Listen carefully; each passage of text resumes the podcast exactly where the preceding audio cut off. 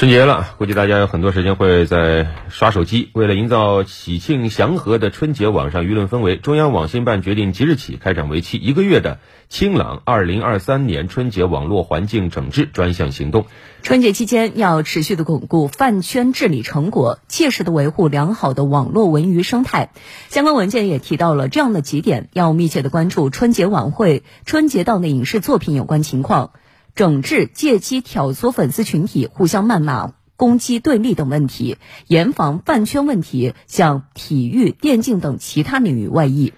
同时还提提到要加强春节期间娱乐明星网上信息呈现规范管理，防止绯闻八卦、隐私爆料等信息占用公共平台资源。还要在春节期间集中整治各类不良网红问题，严肃处置存在炒作劣迹行为史、刻意扮丑等问题的网红博主。还有针对近期的一些乱象啊，也提到要查处炫耀服刑经历、美化服刑生活的所谓励志网红。此外呢，要严肃的查处网络炫富、宣扬暴饮暴食等问题，避免不良的风气反弹回潮。嗯，春节期间啊，我们也希望我们刷到的内容呢，